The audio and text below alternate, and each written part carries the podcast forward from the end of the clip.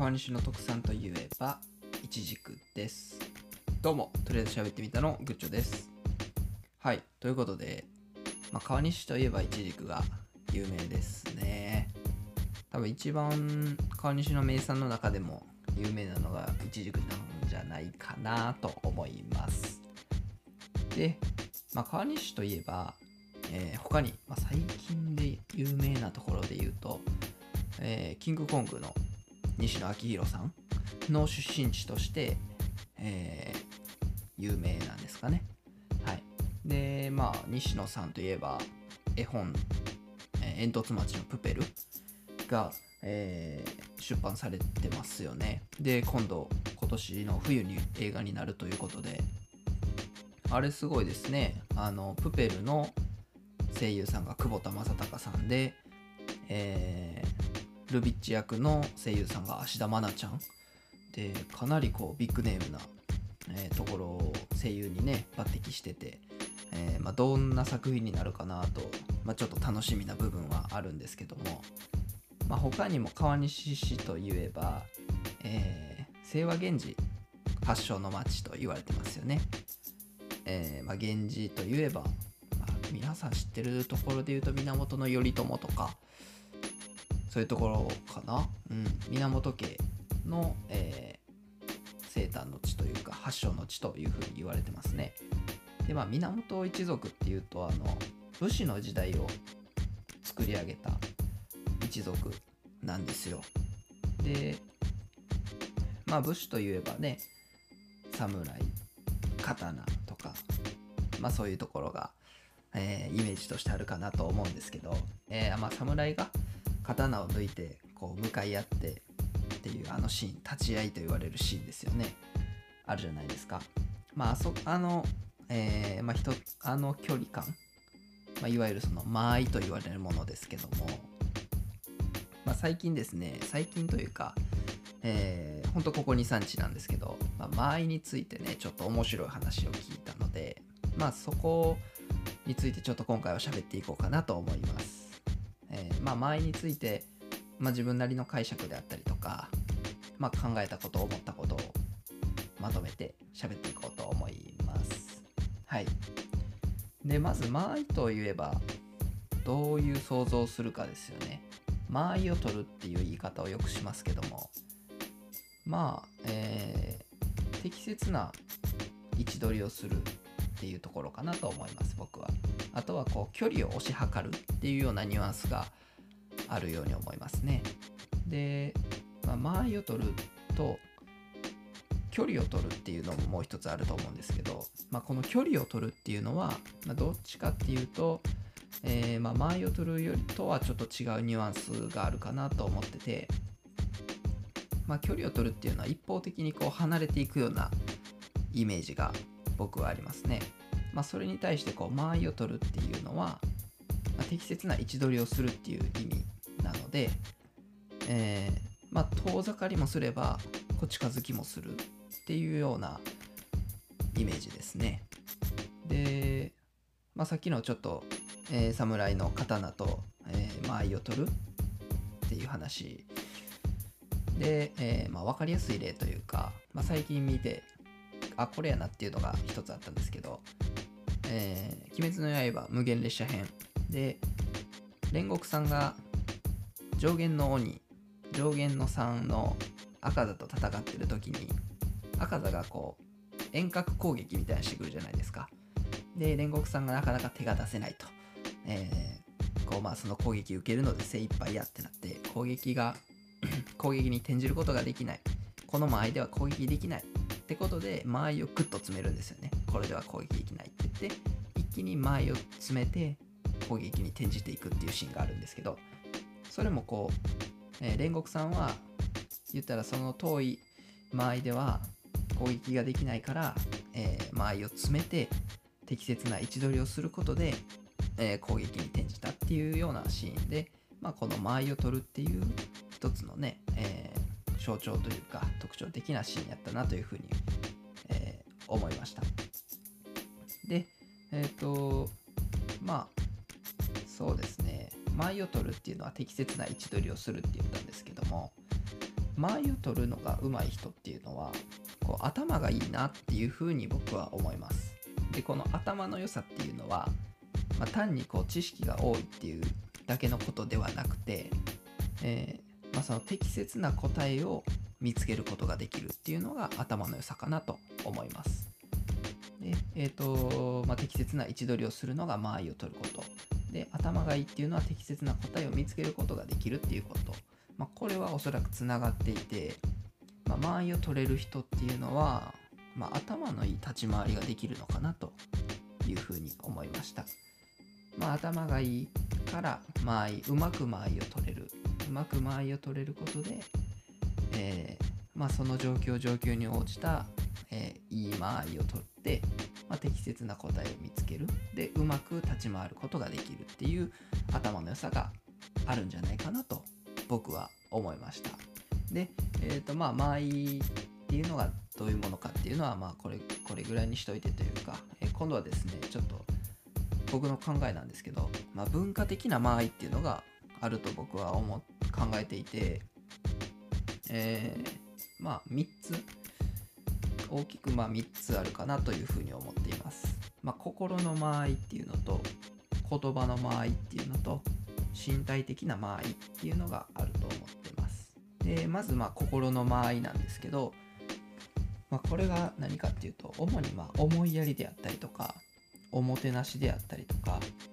まあ、そういう相手を思いやる気持ちっていうのが心の間合いかなと思います。まあ、どういうことか、まあ、相手を思いやったりおもてなしをすることで、まあ、相手が喜んでくれたりとか相手の気持ちを考える相手との、えー、心の距離を測るっていうことが、えー、ま思いやりとかおもてなしっていうところには出てくるというふうに僕は思ってますね。まあ、これが心の間合い心の間合いって結構大事だと思いますでまあ心の間合いまあこれ心の間合いに分類していいのかなっていうふうにちょっと思ったんですけどまあちょっと面白い話が一つあってこの芸能的間合いっていうのがあるらしいんですよ。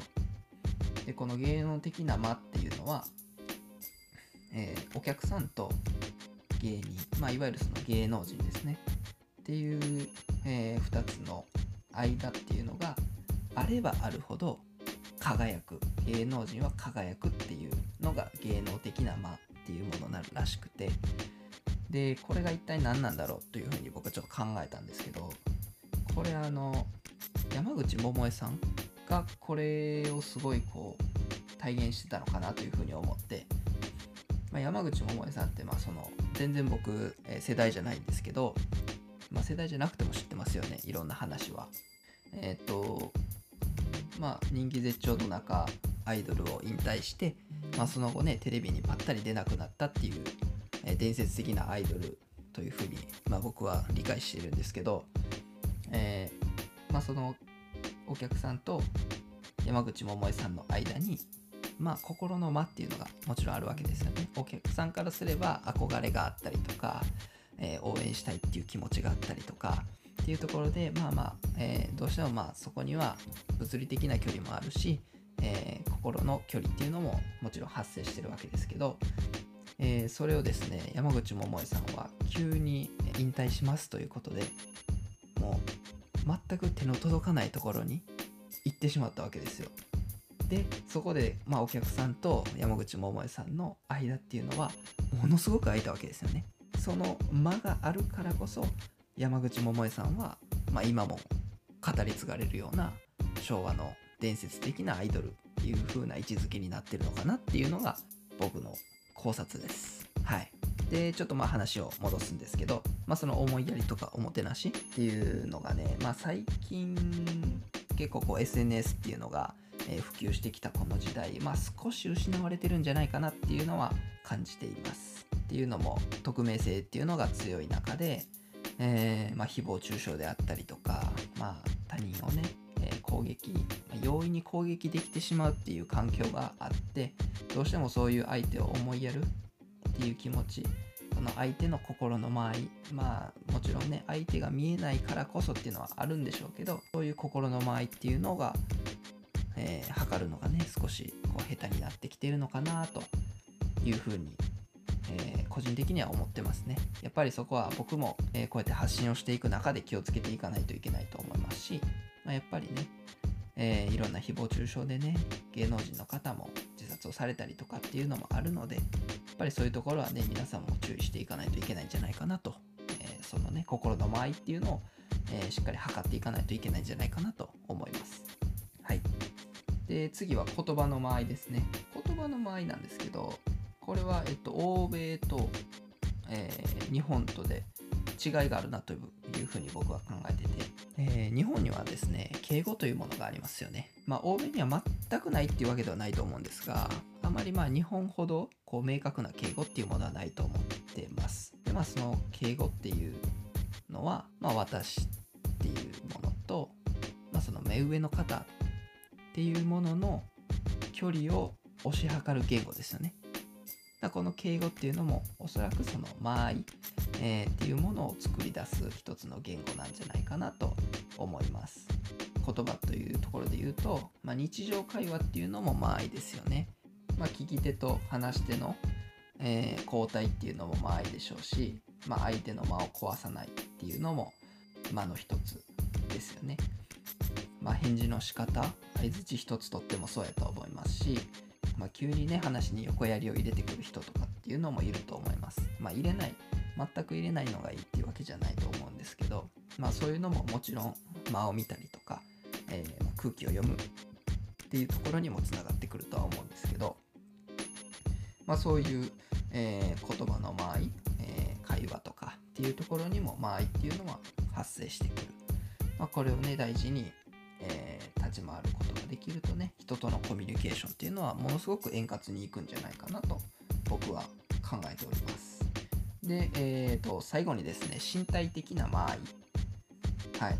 まあ、この身体的な間合いっていうのですごい興味深い話が一つあったんですけど、えー、スクランブル交差点。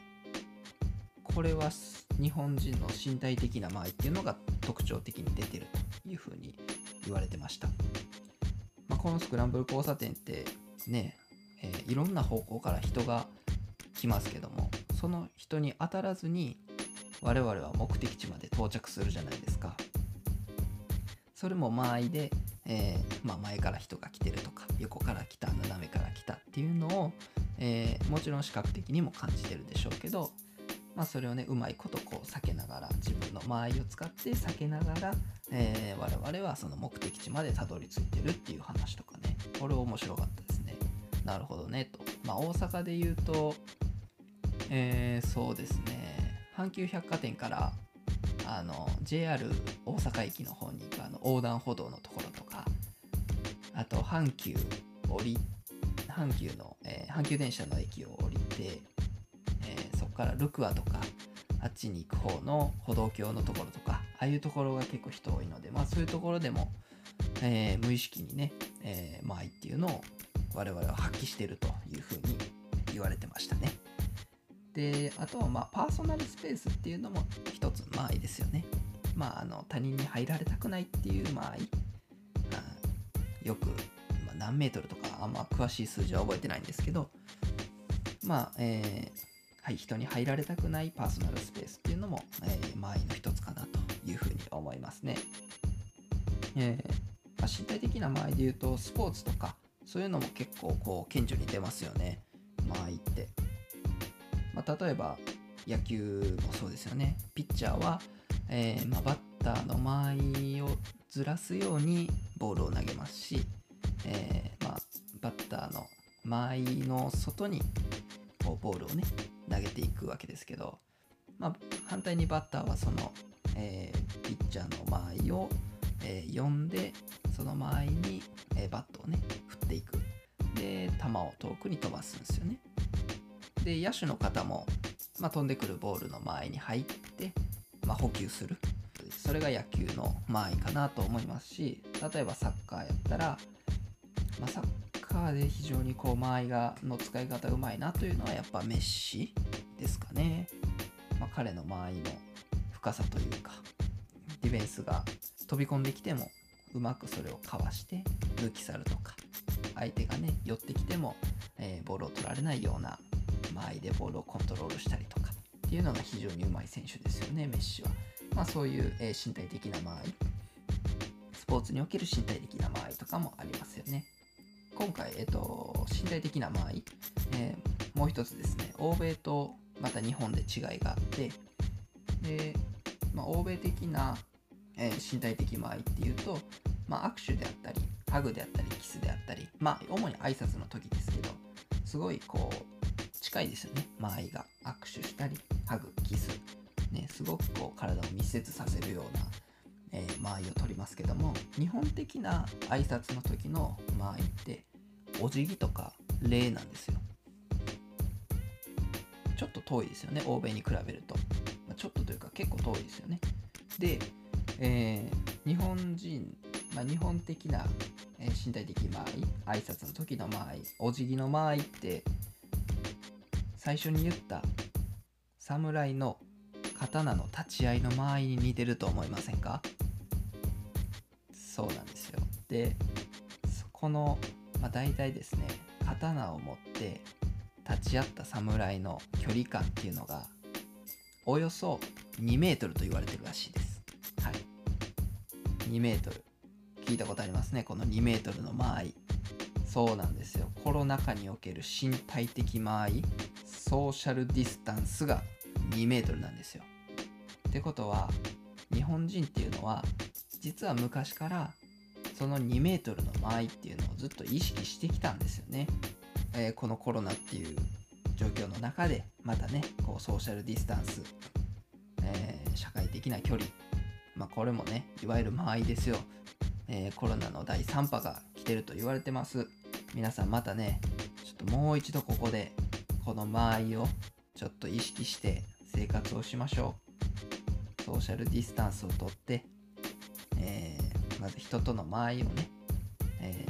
最低限とっていきましょう。まあ、人と人との間合いもそうなんですけど我々とコロナの間合いっていうのもやっぱ取らないといけないですよ。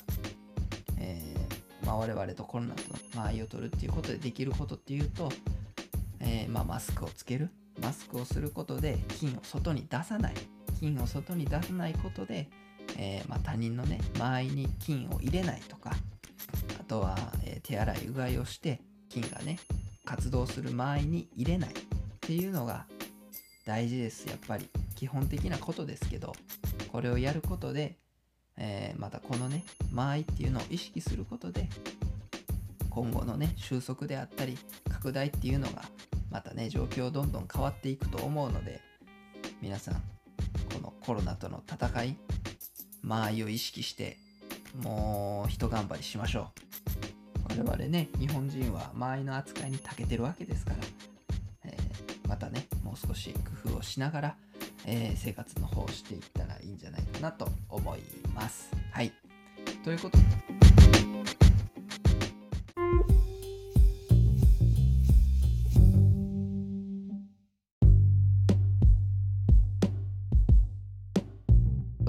えーとまあ、今回はですねその間合いっていうことに、えー、焦点を置いて少し話をしていきました。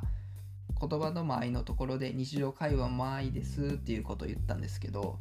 まあこの会話っていうのは共感の二人称っていうふうに言われてるみたいで、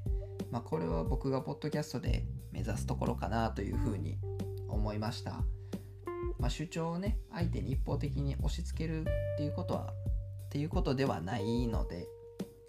あのあくまで会話キャッチボールかなと思います。どうしてもポッドキャストで僕はいつも一人で喋ってるので僕とリスナーさんの関係ですけどまあ、えー、